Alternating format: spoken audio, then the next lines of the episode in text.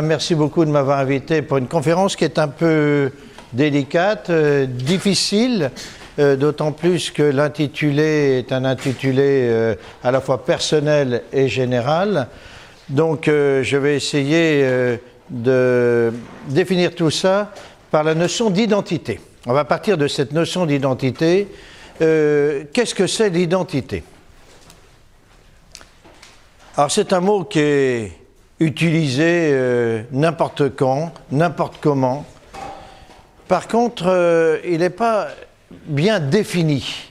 Et chacun d'entre nous, on a une approche personnelle euh, par rapport à son vécu, par rapport à sa famille, par rapport à son environnement, etc.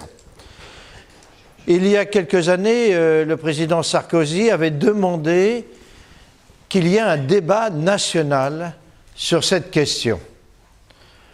On avait beaucoup euh, rigolé à ce sujet-là et on a eu tort. On a eu tort parce que je pense qu'à un moment donné, une nation au sens moderne du terme doit s'arrêter et réfléchir sur elle-même. Et notamment, en ce moment, notamment en France et en Europe. Jamais dans notre histoire, depuis les invasions du 5e siècle, nous avons été dans une telle situation. Alors qu'est-ce que c'est l'identité? En quelques mots. C'est savoir d'où on vient, savoir qui on est à l'instant T, c'est-à-dire aujourd'hui, et savoir où on veut aller ensemble. Chaque mot est important. Donc, savoir d'où on vient, savoir qui on est à l'instant T, et savoir où on veut aller ensemble. Pour savoir d'où on vient, il faut travailler dans trois directions majeures. Pour commencer, c'est la, maîtrise d'un langage commun. D'où la nécessité, puisque nous sommes en France, de maîtriser parfaitement le français. Vous verrez pourquoi je vous dis ça. Donc ça, c'est l'outil. La deuxième chose, c'est le collectage de l'information. Ben ça, c'est l'histoire. Et puis, troisième chose, c'est le raisonnement de l'information que vous ne pouvez pas faire si vous ne maîtrisez pas ces deux outils que je viens d'énoncer. Et eh bien ça, c'est la philosophie. Et dans notre société, qui est une société évoluée, nous ne pouvons pas nous définir par rapport au passé si on ne maîtrise pas ces outils. Et vous verrez pourquoi j'insiste là-dessus. La connaissance du présent, c'est la science politique. Mais la science politique, c'est le résultat d'une réflexion par rapport à passé, mais aussi, et sa troisième dimension, par rapport au futur, parce que c'est le futur Alors vous êtes jeunes, vous ne vous rendez pas compte de ces dimensions, mais vous êtes tous produits. Donc quand je dis ça, ça veut dire que vous êtes des maillons. Je suis, nous sommes, vous êtes maillons. C'est-à-dire que votre espérance de vie, elle est relativement faible par rapport à l'histoire de l'humanité et par rapport à l'histoire de l'histoire. Mettons 80 ans. Avant vous, où il y a eu des gens, et après vous, il y aura. Hein. Et ça, ça s'appelle la civilisation. Jusqu'à présent, au moins depuis le 5e siècle, nous avons eu une civilisation commune en Europe pour des raisons objectives qui sont très simples, que je ne vais pas expliciter, euh, et qui euh, s'est traduit par la formation des langues, par une philosophie, et notamment avec ce XIIIe siècle extraordinaire euh, qu'on a totalement oublié, c'est là où euh, il y a un choc frontal incroyable euh, et qui va se terminer par cette victoire incontestable de saint Thomas d'Aquin. Hein. et, et, puis, bien entendu, comment dire, la formation d'un esprit. Alors, pour connaître son passé, il faut maîtriser la langue, il faut maîtriser la philosophie, il faut maîtriser euh, l'histoire. Et chacun, chaque science avait ses critères de reproduction. Alors je vais parler de l'histoire. L'histoire, c'est une science extrêmement complexe.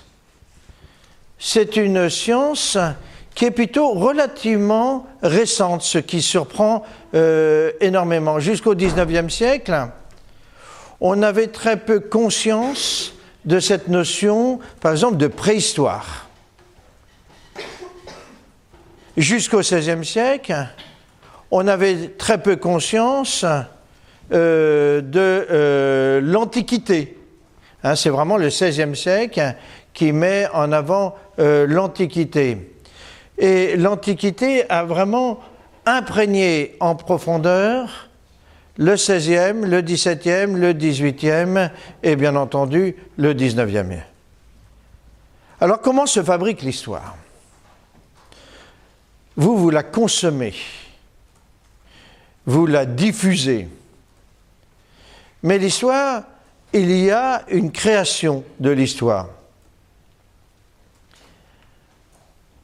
Comme on est dans un pays de sources écrites, ça s'appuie sur le livre, on a trop tendance à imaginer que la civilisation que nous connaissons est une civilisation du livre. Et ça, c'est une erreur profonde.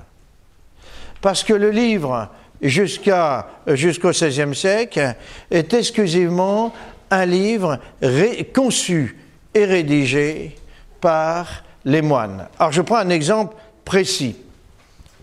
Quand on parle du grand défrichement du Xe et XIe siècle, on se dit c'est un défrichement dû à l'épanouissement des monastères. Eh bien, c'est totalement faux. On peut l'imaginer parce que les seules sources écrites que nous ayons de cette période sont les sources émises par les monastères. Mais en fait, les monastères ont eu qu'un rôle marginal dans le grand défrichement. C'est le rôle des individus, c'est le rôle des foyers, c'est le rôle des seigneurs, etc. Mais notre connaissance du grand défrichement est due aux monastères, donc immédiatement on va conclure que ce sont les monastères qui sont à l'origine du grand défrichement. Vous voyez, c'est un exemple euh, typique. Je prends un autre exemple. On pense que le monde rural, jusqu'au XXe siècle, est un monde ignorant, un monde euh, non innovant, etc., etc. Alors que le monde rural, c'est exactement l'inverse. C'est un monde qui en permanence va innover, créer, etc. Sauf que ces outils sont exclusivement des outils de bois. Et pourquoi je dis exclusivement des outils de bois? Ben Parce que par nature, le bois est fragile et les historiens ont tendance à imaginer que le monde rural est un monde qui n'a pas su créer, s'adapter, etc. Et c'est une erreur profonde. Vous voyez, c'est pour ça, euh, dire euh, que euh, l'histoire, c'est une science parfaite, etc., non, non. Elle est liée aux outils que l'on peut, dont on dispose. Alors pour la préhistoire, bah, il n'y a pas, bien entendu, grand-chose. Hein. sinon, ce qu'on peut retrouver dans le sol, et puis quelques vagues dessins qui donnent une idée. Alors pour l'Antiquité, c'est beaucoup plus facile parce qu'on a des écrits parcellaires, certes, mais qui existent. Et on sait, euh, on maîtrise plutôt relativement bien la philosophie du monde antique, parce qu'elle a été imprimée, réimprimée, etc., etc. Mais au niveau de la connaissance de la vie euh, populaire, eh ben, on n'a qu'une seule euh, principale source, c'est l'archéologie. Et ça, c'est vrai jusqu'au XVIe siècle. Et à partir du XVIe siècle, eh bien, on va avoir l'écrit, et ça, c'est fondamental, les archives. Et on va commencer à prendre conscience de l'archive qu'à partir du XVIIe siècle, et on va prendre conscience de la nécessité de les archiver, principalement sous Louis XVI et surtout Napoléon Ier, qui va financer euh, toute une structure administrative pour les archives.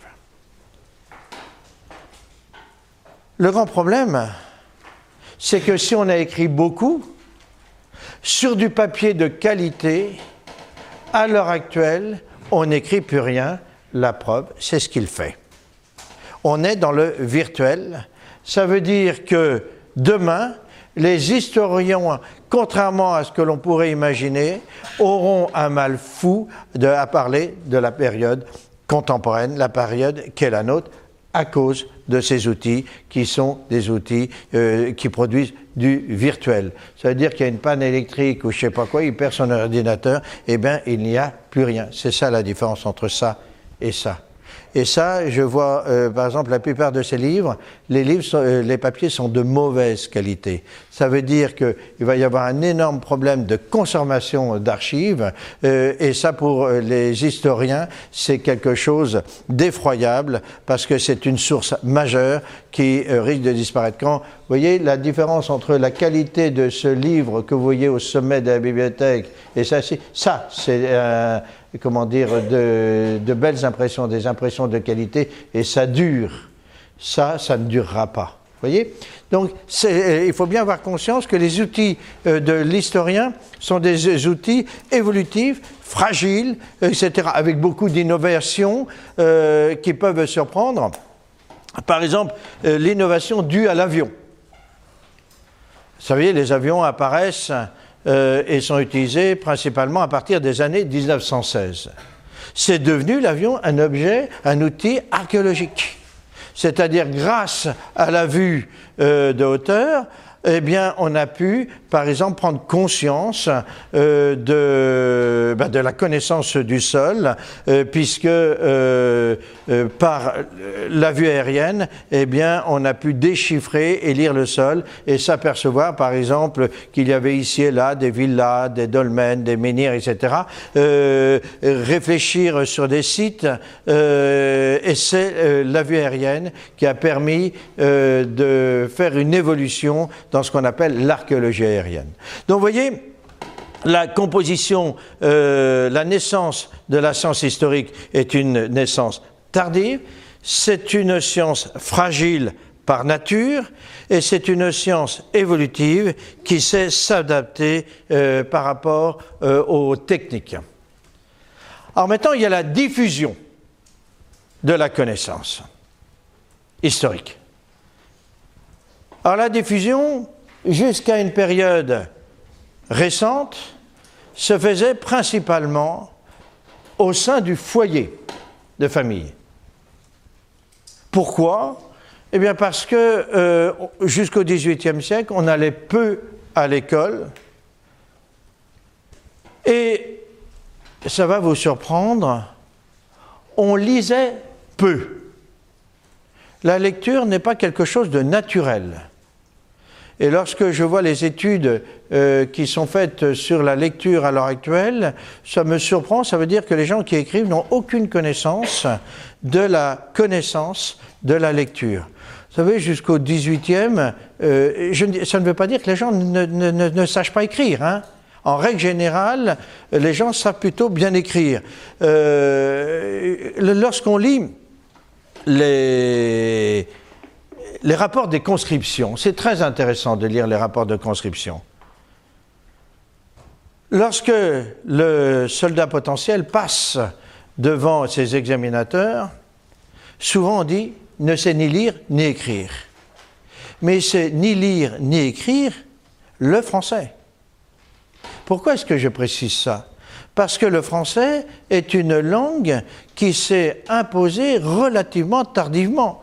En 1789, on considère qu'il n'y a que 30 à 40% euh, des citoyens français qui maîtrisent le français. Parce que chaque province a sa propre langue. Moi qui suis breton, euh, en Bretagne, il y a deux langues principales, deux langues, hein, c'est-à-dire le breton et le gallo. Bien. Et lorsque le soldat du Finistère se retrouve sous le drapeau, il ne sait pas parler français. Et son examinateur en conclut qu'il est illettré. Et ça, c'est une grave erreur. Et d'ailleurs, on va tuer un certain nombre de Bretons, on va les fusiller en 14 et 18, parce qu'on considère qu'ils ne sont pas français, parce que lorsqu'on leur pose la question est-ce que vous savez oui ou non euh, parler français, ils vont dire rien, et donc on va dire ce sont des Allemands, et on les fusille. Voyez? Euh, Donc la maîtrise du français est une maîtrise relativement récente. Je rappelle que dans le cadre de la Constitution française, la seule langue euh, en, France, c'est le français. Et d'ailleurs, c'est pour cette raison que la France ne peut pas ratifier la charte des droits de l'enfance parce que la France interdit l'accès aux langues maternelles. Hein.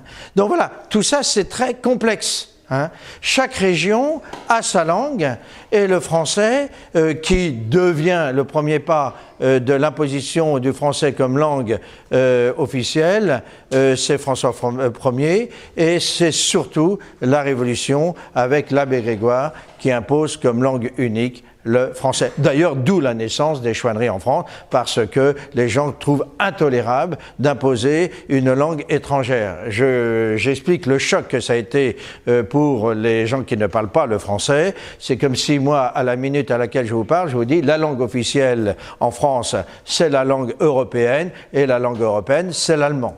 Vous imaginez votre réaction. Hein, vous seriez extrêmement choqué. Eh bien, le choc est similaire par rapport aux Corses, par rapport euh, aux Basques, aux, Bretons, etc. Vous voyez, c'est un choc, euh, comment dire, euh, total. Et il faut bien prendre conscience que le concept historique que vous avez, qui est un concept unitaire, avec une histoire une et indivisible, est un mensonge historique majeur. Et je vais prendre un seul exemple. Savez-vous depuis combien de temps que euh, les Bretons sont français? Je pose cette question.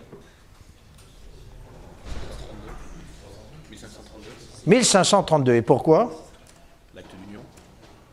Oui, l'union, ben, c'est une grosse erreur. Les, les Bretons deviennent français le 4 août 1789. Comme le Basque, comme le Corse, etc. Et pourquoi cela? Eh bien, pour la simple raison, c'est que le royaume de France a été un royaume évolutif. La grande révolution du royaume de France, c'est la transmission euh, d'une terre une et indivisible. C'est Capet. C'est vraiment une, évolution euh, majeure euh, de la France qui donne la France que nous connaissons à l'heure actuelle. Et comment on a constitué le territoire national? Eh ben, Il n'y a que trois solutions. La première solution, je te fais la guerre, tu perds la guerre, donc je prends ton territoire.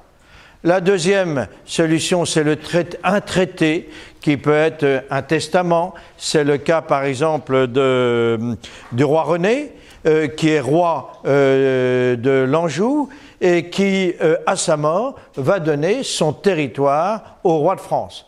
Et puis, il y a les traités internationaux, comme le traité de 1532, qui unit un État à un autre État mais chaque État conservant ses propres lois, et ça donne le mot privilège, c'est-à-dire la conservation des lois particulières.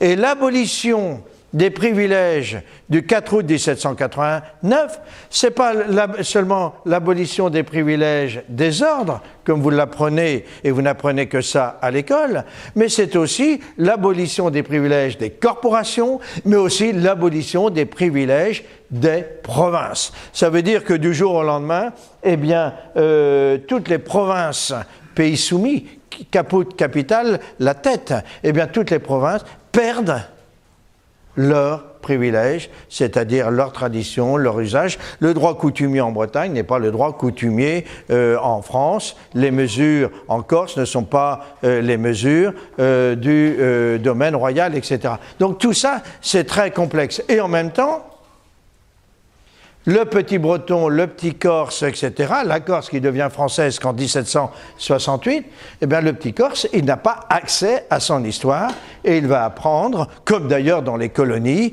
euh, nos ancêtres étaient les Gaulois, etc., etc., ce qui faisait euh, doucement rire le petit Algérien, euh, etc. Vous voyez ce que je veux dire? C'est-à-dire cette histoire une et indivisible à laquelle vous êtes habitué, eh bien, c'est une erreur fondamentale parce qu'elle rompt avec votre racine. Alors, je reviens à ce que je vous disais tout à l'heure, la transmission de l'histoire se faisait essentiellement au sein du foyer, et bien entendu, avec les écoles qui sont jusqu'au XVIIIe siècle exclusivement des écoles religieuses, c'est le curé, le recteur, euh, qui est chargé de la reproduction du savoir, et en règle générale, tout le monde, le, curé, lui, il a le sens de l'organisation de l'année. C'est-à-dire qu'il sait que euh, le petit paysan, eh bien, il ne peut pas être en permanence à l'école parce qu'il vit au rythme des saisons. Et donc, l'école rurale euh, va être une école qui va s'adapter. Mais lorsqu'on lit les registres paroissiaux, moi, j'ai très peu vu au XVIIIe siècle, contrairement à ce que je peux lire, des croix comme signature. Très très peu. Les gens savent euh, signer, ils savent plutôt bien signer. Et lorsque vous lisez les lettres des poilus, parce que là, on a une masse documentaire, il y a un français extraordinaire, euh, ou un breton d'ailleurs extraordinaire, ou un corse euh, extraordinaire, parce que les gens savent parfaitement écrire, en tout cas jusque dans les années, mais on va en parler tout à l'heure, jusque dans les années 1980. Et ils ont la conscience de l'histoire, celle diffusée par le foyer hein, et celle diffusée euh, par euh, le recteur ou l'instituteur euh, qui enseigne au sein des écoles. Alors quel est le socle de la transmission de l'histoire? Eh bien, les socles, c'est quatre. Ils sont au nombre de quatre. Le premier élément fondamental, c'est la chronologie. Et la référence majeure de cette chronologie, assez tardive d'ailleurs, c'est l'an zéro, c'est-à-dire la naissance du Christ. Alors la chronologie, quand on va dans un monde euh, anglo-saxon comme euh, l'Angleterre, c'est très intéressant, parce que ça a totalement disparu en France. Quand vous parlez en anglais, sa référence, ce sont les règnes des souverains. C'est-à-dire que, on va dire, tel événement s'est passé sous le roi Georges, sous le roi euh, Georges III, etc., etc. La référence, le, mode de reproduction de la société britannique, mais c'est vrai en Belgique à partir de 1832, c'est vrai dans tous les pays euh, monarchiques, c'est le monarque. Bien. En France, ça a été le cas jusqu'en 1790-91. C'est-à-dire que lorsqu'on dit tel événement s'est passé à telle date, on fait référence au roi. C'est ça le critère. Et hier, je faisais une euh, émission sur Radio Courtoisie. Euh, les fêtes nationales à l'époque, excusez-moi pour l'anachronisme, c'est la date de naissance du roi. Vous voyez, c'est pareil en Angleterre à l'heure actuelle ou dans un certain nombre de pays monarchiques. La fête nationale, c'est rarement un événement majeur, c'est toujours la référence au euh, souverain, euh, non pas en tant que tel, mais parce qu'il incarne euh, la pérennité du, du, pays. Bien. Et donc, la chronologie est un événement fondamental, et les gens se situent toujours dans le temps. Voyez? La deuxième chose, c'est bien entendu l'événement. Je vais vous choquer, mais il y a peu d'événements qui aient marqué en profondeur la France. Très peu. Si on analyse cela, il y a à peu près une vingtaine d'événements hein, euh, qui sont pas forcément des événements en eux-mêmes, mais qui vont s'imposer en tant que tels. Je prends un exemple. Lorsqu'on parle euh, de la Révolution, un des premiers noms qui vous vient à l'esprit, c'est Valmy. Ben, Valmy n'a jamais existé. L'événement a bien eu lieu, c'est-à-dire qu'il y a bien eu une confrontation entre les Alliés et les Français, mais il n'y a pas eu de bataille. Il y a eu 20 coups de, canon euh, tirés. Et tout le monde euh, a dit Ah, ça a été une grande bataille française, etc. La vérité, elle est toute autre. Hein. On la connaît maintenant. Euh, des émissaires français, mandatés par Danton, sont allés voir le prince de Brunswick en lui disant Voilà, vous avez besoin d'argent parce que vous jouez, parce que vous avez des maîtresses, eh bien nous, on va vous donner euh, une somme euh, importante, d'ailleurs des bijoux de la couronne, et puis vous allez vous retirer. En fait, on a acheté le retrait du prince de Brunswick. Bon. Et on a créé cette victoire de manière mythique, et on en a fait le fondement, la fondation euh, de la République française. Vous voyez? Donc c'est un non-événement, mais on va, on va le cristalliser. Hein.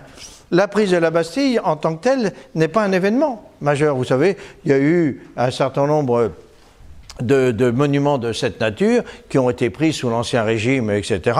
Euh, ça n'a jamais été un événement euh, proprement dit. Hein. Et d'ailleurs, euh, ça n'a pas du tout marqué le monarque qui lui-même avait demandé la destruction de la Bastille voyez? Euh, Mais c'est euh, le peuple qui va faire d'un non-événement ou d'un événement marginal un événement majeur. voyez? Alors, la notion d'événement peut évoluer dans le temps. Par exemple, euh, l'exécution du roi a été un événement fondamental pour la, la, France, parce que la France ne pouvait pas imaginer que l'on puisse exécuter le roi, je ne parle pas de Louis XVI, hein, le roi, parce que le roi, c'est le premier lieutenant de Dieu sur terre, c'est le Dieu incarné.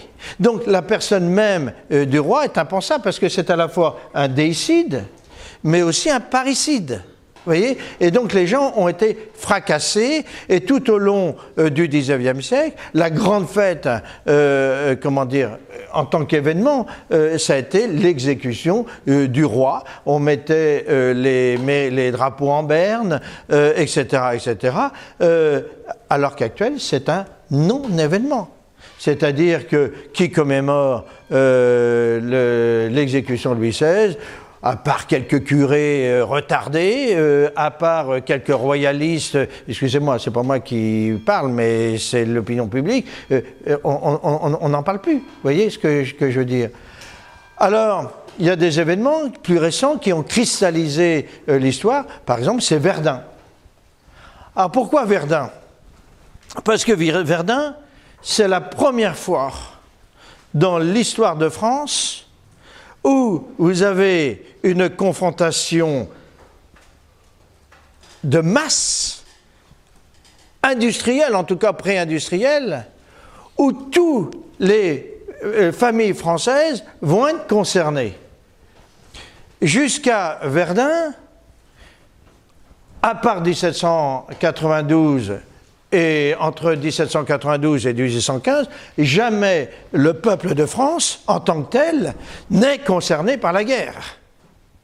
La guerre, c'est la guerre des euh, militaires de carrière. La milice sous l'Ancien Régime, là aussi, euh, il y a une inculture totale. On pense que c'est la Révolution française qui a créé la conscription. Pas du tout. La conscription existe sous l'Ancien Régime, ça s'appelle la milice. D'ailleurs, il y a deux milices, la milice de terre et la milice de mer. Bien. Et donc, Verdun, c'est avec euh, Philippe Pétain, avec la rotation, vous savez, eh bien, toutes les familles de France vont être concernées. Il est un peu tard pour la conférence, euh, ma chère dame. Hein C'est pas bien d'arriver aussi tard. Hein? Je la connais, je me permets.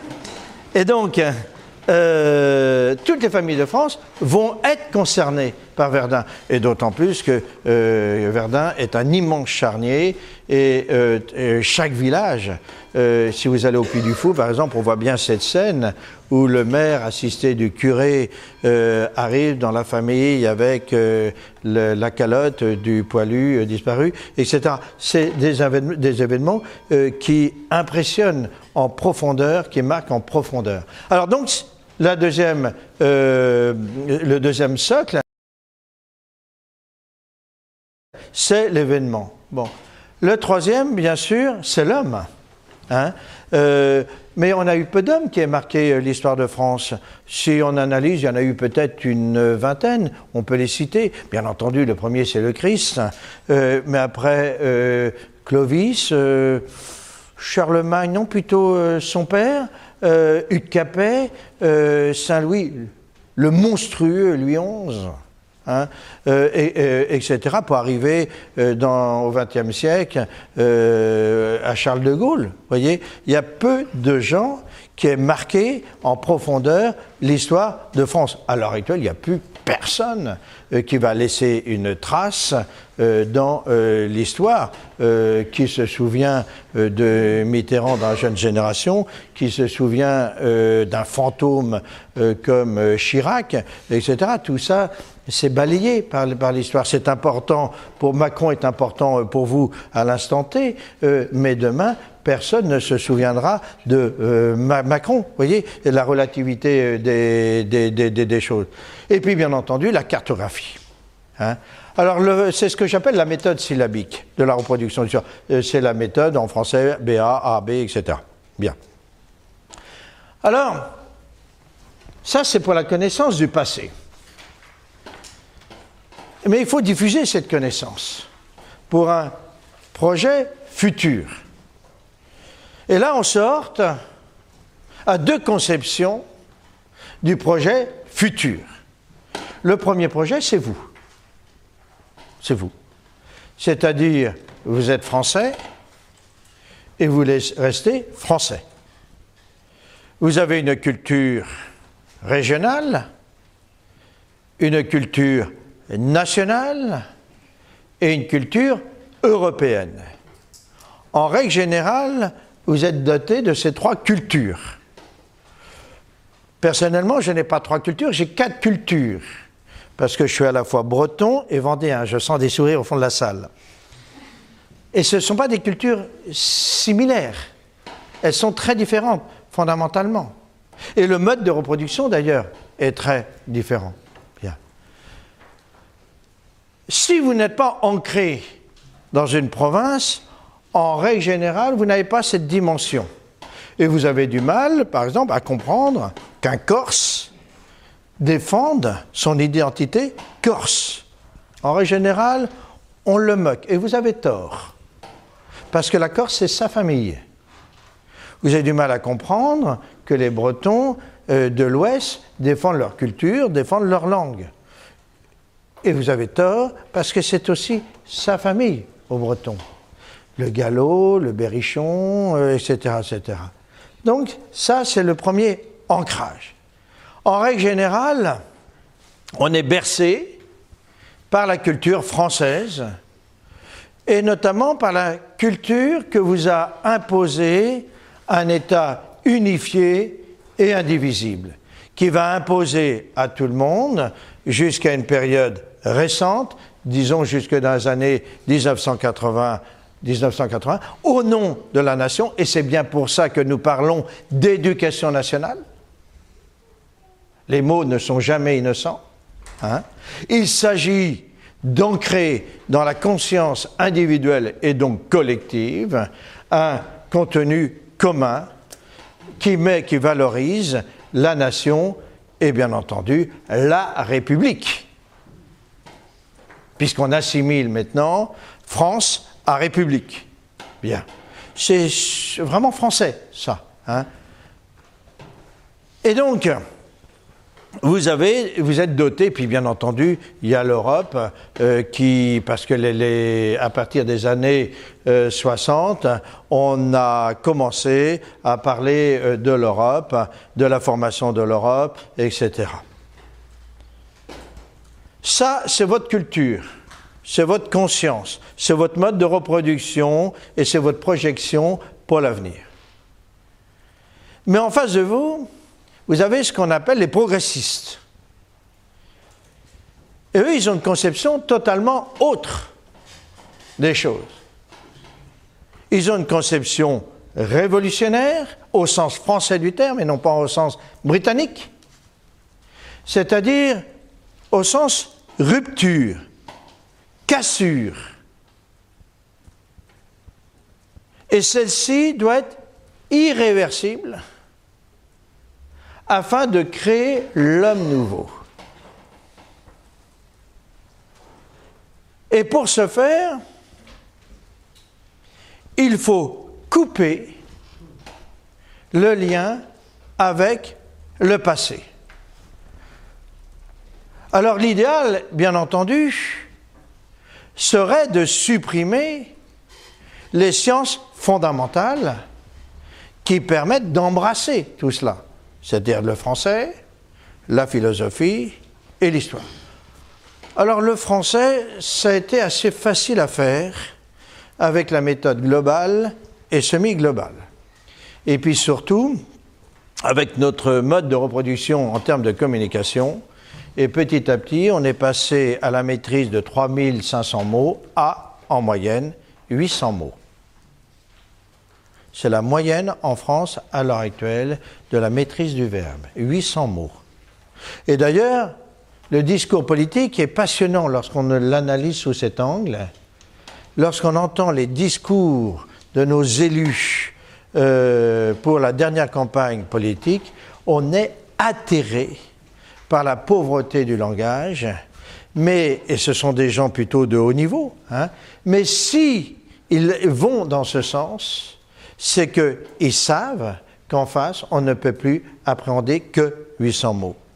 Et bien entendu, euh, vous qui êtes des gens de culture et de conscience, vous êtes abasourdis, fracassés par cette pauvreté de langage, par cette pauvreté euh, politique, mais elle correspond à, euh, à ce que, à l'heure actuelle, l'éducation nationale a fabriqué avec la complicité des médias, etc. Et vous êtes tous désespérés, et vous avez raison de l'être, par ce qui nous est arrivé euh, tout euh, dernièrement. Et puis, bien entendu, la philosophie, l'idéal serait de la supprimer, ce qui est imaginé, et ce qui était inimaginable hier sera euh, imaginable demain, parce qu'il est bien prévu euh, la euh, disparition de la philosophie en terminale. Puis reste l'histoire. Troisième clé. Eh bien, on a décidé tout simplement de détruire son mode de reproduction, qui se basait, comme je vous l'ai dit tout à l'heure, sur la chronologie, sur les hommes, les événements et la cartographie, pour donner naissance à ce qu'on appelle l'histoire thématique, mais qui n'est plus nationale, mais qui est globale. C'est ainsi que on va apprendre en seconde l'histoire de sous-tribus africaines euh, dont personne n'a jamais entendu, mais en même temps, eh bien, on assiste à la disparition euh, de la connaissance euh, d'hommes clés qui ont fait l'histoire de France. Par exemple, tout récemment, eh bien, Jeanne d'Arc a disparu des programmes. Bien. Ça, c'est le constat. Alors, comment est-ce qu'on peut lutter contre cela?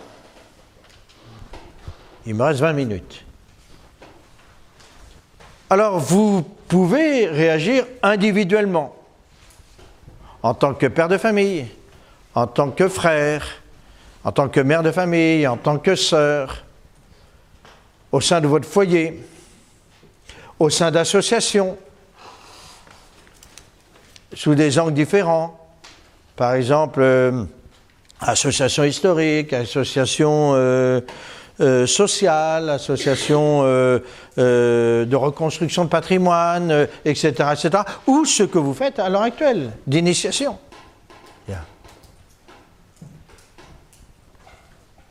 C'est peu et en même temps c'est beaucoup.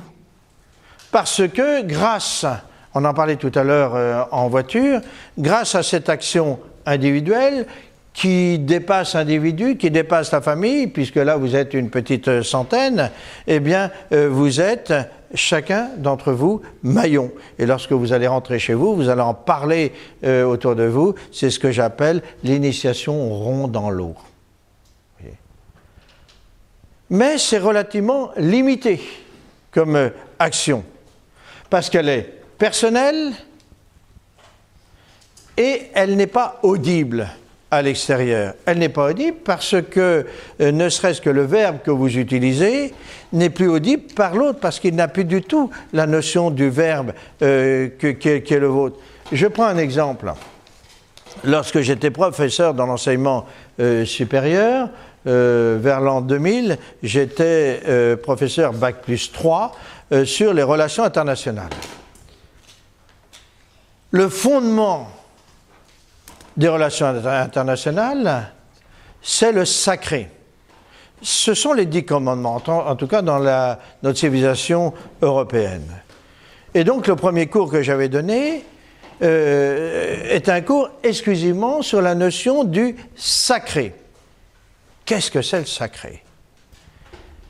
Et lorsque j'étais très fier de moi, je suis rentré chez moi en disant j'ai fait vraiment un cours extraordinaire euh, j'ai été bon. Vous savez, de, temps à autre, s'il y a des enseignants ici, on se dit euh, qu'on a été mauvais, moyen ou bon. Et ce jour-là, je m'étais trouvé excellent.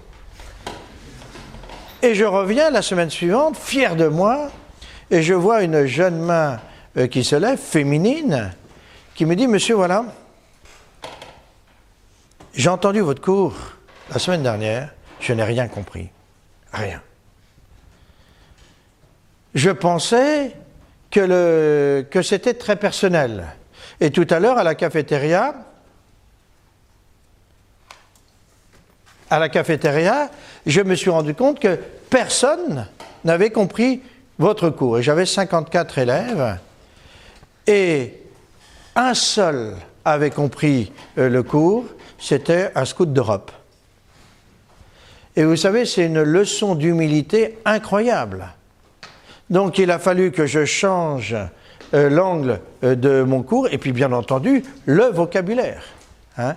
Alors, lorsqu'on assiste euh, à la diffusion de la pensée euh, par les médias, on est estomaqué par la pauvreté euh, du contenu de la télévision, des radios, etc. etc. mais en même temps, ça correspond à une situation réelle et on n'y peut rien, c'est un fait. Alors, est-ce qu'on peut faire évoluer les choses en la matière? Oui, tout à l'heure, je vous parlais de l'action individuelle. On peut avoir une action plus, globale. Les médias sont l'écho, mais en même temps, c'est elles qui entretiennent la pauvreté intellectuelle. Eh bien, c'est de construire des contre-médias. Et j'ai vu que dans votre euh, colloque, vous faites intervenir euh, Bill. Et vous avez raison. Euh, c'est un certain nombre, on a des outils extraordinaires à l'heure actuelle, eh bien, il faut savoir les utiliser, euh, il faut savoir euh, investir là-dedans. Il y a des gens qui le font et qui le font avec intelligence. Et lorsque je vois des réseaux comme comment, Réinformation, Arnaud, c'est comment déjà? Réinformation TV hein? Euh, radio Courtoisie, euh, pour la radio, etc., ce sont, euh, ce, sont des, acteurs importants. Hein. Et il faut savoir les utiliser. Il faut aussi y participer. Il ne faut pas avoir peur d'y aller, de leur donner du jus. De, et à travers ça, eh bien, de communiquer parce que au bout, eh bien, vous avez des gens qui vous écoutent et qui se disent je ne suis pas seul. Il y en a d'autres, et il y en a d'autres qui se donnent les moyens. Puis il ne faut pas hésiter à s'investir euh, dans le cinéma. Il ne faut pas hésiter à s'investir dans le livre, euh, dans la bande dessinée, j'en parlerai tout à l'heure pour euh, conclure.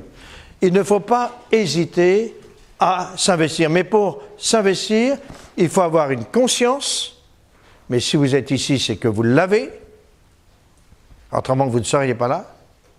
Il faut aussi avoir un désir mais un désir ambitieux. C'est-à-dire ambitionner de changer le monde.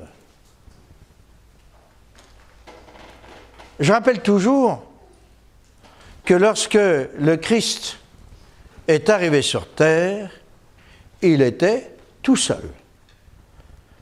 Il a formé douze apôtres et ils étaient tout seuls. La plupart d'ailleurs euh, avaient dû quitter leur famille. Eh bien ça donnait l'Église. Et ça donnait une naissance à une civilisation. Donc c'est pour ça qu'il ne faut pas être désespéré. Mais comme par nature, on a l'impression d'être tout seul et qu'on a tendance à aller vers la désespérance, eh bien, on ne fait jamais rien. Et là, vous avez vraiment tort. Il faut savoir s'investir. Et je vais vous prendre un exemple qui m'est cher. Un exemple historique. Moi qui suis brito-vendéen, je sens les sourires au fond de la salle. Chez moi, on parlait tous, partout, quand j'étais sur la rive gauche de la Loire, des massacres de masse de Vendéens. Et par hasard, j'ai découvert, parce que ma grand-mère allait égrener le chapelet euh, euh, au Luxe-sur-Boulogne, où j'ai une partie de ma famille qui a été exterminée, que j'étais directement concerné. Mais en même temps, comme j'ai fait mes études sur la rive droite de la Loire, à chaque fois que je franchissais le fleuve, je me défroquais de mon identité. Parce que j'avais honte du fait que je sois brito-vendéen et surtout vendéen. Lorsque mon professeur de thèse me demande de faire une recherche sur la Vendée. Contrairement à ce que je peux lire, je dis non. Parce que je ne vois pas l'utilité de cette recherche, et en plus c'est une recherche douloureuse parce que familiale. Et en plus, il n'y a pas de méthodologie. Ah, il n'y a pas de méthode. Vous savez, la science historique, c'est une science très pragmatique. Il n'y a pas de méthode euh, absolue, mais toujours on va piller ailleurs, dans les autres sciences, la méthode.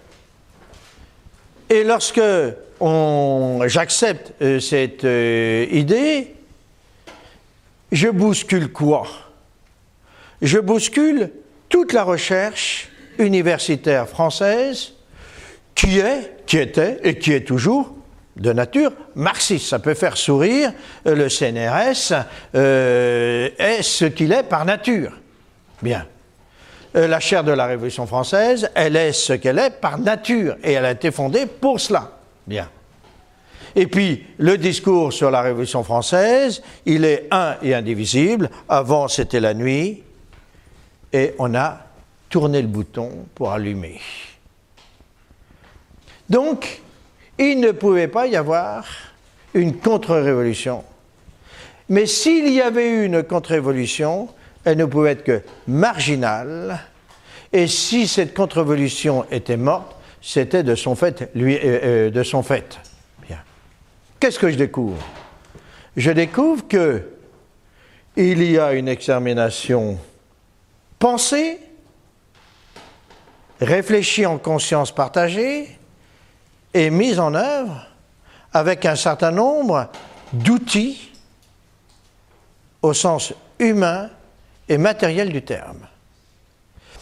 Et la deuxième chose que je découvre, c'est qu'on ne tue pas l'autre pour ce qu'il a fait, mais pour ce qu'il est. Et la troisième chose que je découvre, qui est fondamentale, c'est que cette approche de l'autre, en tant qu'individu à exterminer parce qu'il est autre, c'est celle qu'on va retrouver chez Lénine, euh, Staline, euh, Hitler, Pol Pot, etc. Et donc qu'il y a une filiation, mais qui filiation qui n'est pas née et ancrée dans l'hitlérisme, mais qui est née avant, 200 ans avant. Et que c'est la France, patrie des droits de l'homme, qui est à l'origine de cette approche.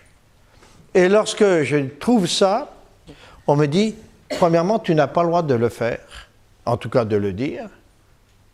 Et deuxièmement, même si tu le dis, tu ne seras pas entendu parce que c'est inaudible.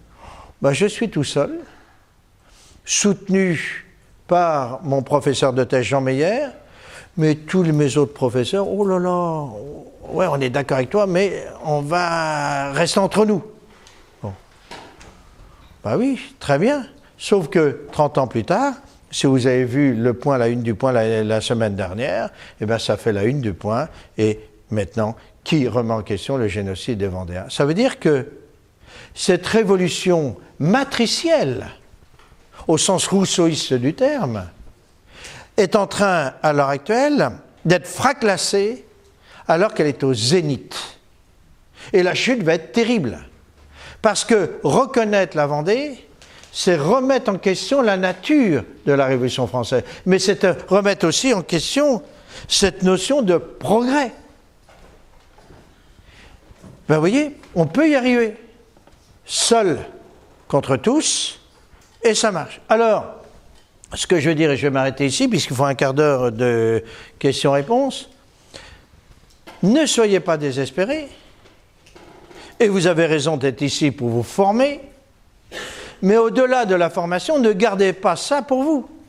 Vous êtes une pierre, jetez-vous dans l'eau, et lorsque la pierre est dans l'eau, ça fait des ronds dans l'eau. Et vous allez ainsi euh, gagner d'autres euh, personnes, parce que vous allez échanger. En tout cas, l'important, c'est de se battre. Si vous ne vous battez pas, ça ne sert à rien que vous soyez là. Alors, et je vais conclure là-dessus.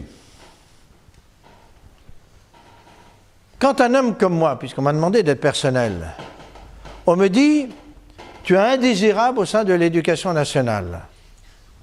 Pourquoi pas?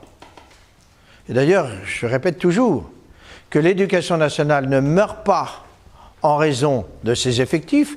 Il y a 800 000 soldats tout de même au sein de l'éducation nationale.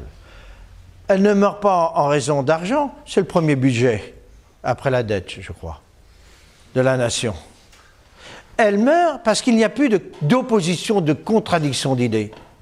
Parce que nous avons un système monolithique. Donc il n'est plus inventif. S'il n'est plus inventif, ça veut dire qu'il s'auto-reproduit de manière incestueuse, non pas par rapport à sa mission, mais par rapport à lui-même.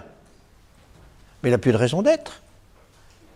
Et comment voulez-vous qu'un professeur soit respectable et respecté puisqu'il ne respecte pas la mission pour laquelle il a été formé, c'est-à-dire la formation de l'élève?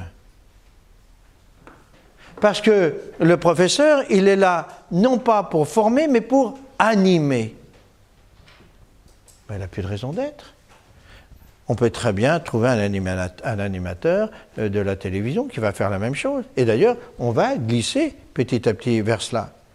Si vous venez dans ce genre euh, d'école, c'est pour des raisons inverses. Parce que vous, avez, vous allez avoir des professeurs qui vont vous former et non pas qui vont être réduits à des simples tâches d'animateur. Et je suis d'ailleurs, je regarde ça euh, d'un œil intéressé. Les résultats au bac je crois me rappeler qu'ici, il n'y a eu qu'un seul échec euh, pour le bac. Dans des écoles, euh, il me semble, hein, bon, non, zéro. Bien, zéro. Euh, pourquoi est-ce que je dis ça? Eh bien parce que les élèves qui sortent d'ici, même le plus mauvais, il est formé par rapport à l'autre.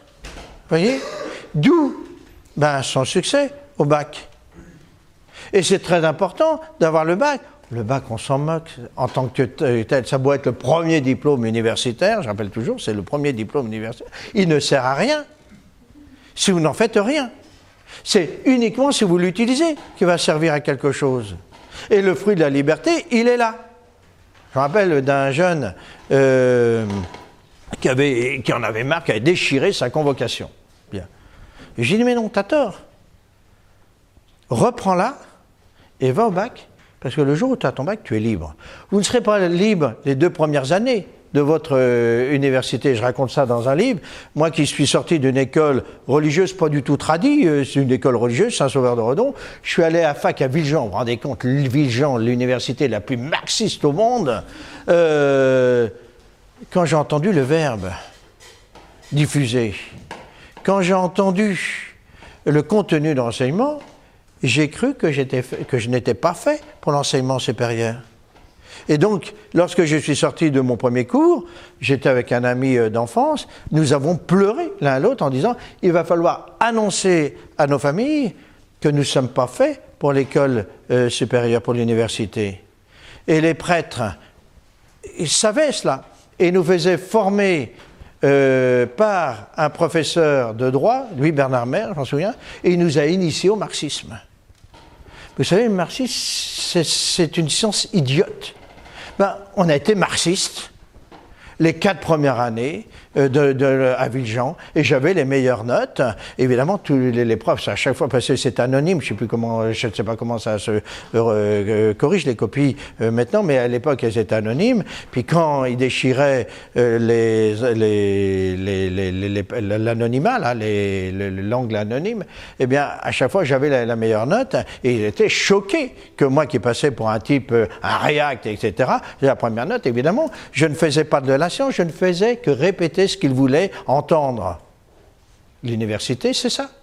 Donc, battez-vous, acceptez tout ce qu'on vous demande les deux premières années, et puis une fois que vous êtes libéré, eh bien, vous ferez ce que vous avez envie de, faire, et surtout pour être. Hein. Et donc, moi, et je termine, j'ai deux minutes. Moi, on me demande ma démission comme enseignant, je la donne à mon directeur avec le sourire. Il est surpris. Et je lui dis oui, je vous la donne avec le sourire pour deux raisons. La première parce que, contrairement à ce que vous pensez, vous me donnez ma liberté. Et la deuxième chose, c'est pour vous, parce que vous m'avez demandé ma démission, mais demain, les syndicats vous demanderont votre démission. Et deux ans plus tard, il a été démissionné. C'est parce qu'il avait abdiqué qu'on l'a fait abdiquer. Ben, à l'heure actuelle, je suis le professeur le plus libre, mais sans doute le plus lu en France puisque je ne pouvais plus parler, eh ben, j'ai écrit. Et j'ai écrit sur des supports modernes, adaptés. J'avais constaté dans les années 1990, et je reviens au début euh, de notre échange, c'est que la lecture, elle n'est pas naturelle. C'est un savoir acquis. Et c'est tellement vrai d'ailleurs que la reproduction du savoir jusqu'au XVIIIe siècle, en tant qu'histoire, se faisait par l'image. Que ce soit les vitraux, que ce soit les fresques, pour les Bretons, les taolénous, qu'on a oublié, euh, toute l'éducation religieuse, euh, par l'image. Et le texte était marginal. Eh ben, je me suis dit, reprenons ce concept et faisons de la BD historique. D'où la naissance de la maison d'édition, Rena Secher Édition, où on fait de la BD historique. Et je vais terminer par un chiffre. Quand moi, en tant qu'universitaire, je vends un livre comme Le génocide franco-français, la des Vengée, quand j'en vends 100, je sais parfaitement que sur les 100, il n'y aura que 60 au plus qui seront lus. Par contre, quand je vends une BD, je sais que la BD sera lue par 11 personnes différentes. Et ce sont des véritables fiches de lecture. Voyez? Donc, ne soyez pas désespérés. Investissez-vous dans le cinéma, investissez-vous dans l'écriture, devenez enseignant, devenez enseignant. Hein? Il faut prendre les places. Devenez chercheur, formez, éduquez, c'est votre avenir, c'est votre devoir. Vous ne pourrez pas. Il y a Tillina qui a sorti un livre il y a peu de temps en disant France catholique. Comment pouvez-vous dénoncer la destruction des églises alors que vous-même, vous, n'y allez pas? Évidemment. Un maire qui a une église qui est vide, qui lui coûte une somme folle, et qui n'a plus aucune raison d'être, ben pourquoi voulez-vous qu'il la conserve? D'autant plus que la population s'est dit, mes impôts passent dans un bâtiment qui est inutile. Mais si le maire disait à sa population, hé les gars, vous voulez maintenir votre église, ben rendez, allez-y. Et ça donnera des prêtres. Vous voyez? On ne peut pas dénoncer quelque chose dont vous êtes à l'origine. C'est pour ça qu'il faut que vous vous investissiez. Et si vous êtes ici, c'est, j'espère, pour cette raison. Et j'ai terminé, je suis à l'heure. Je ne sais pas où est le président.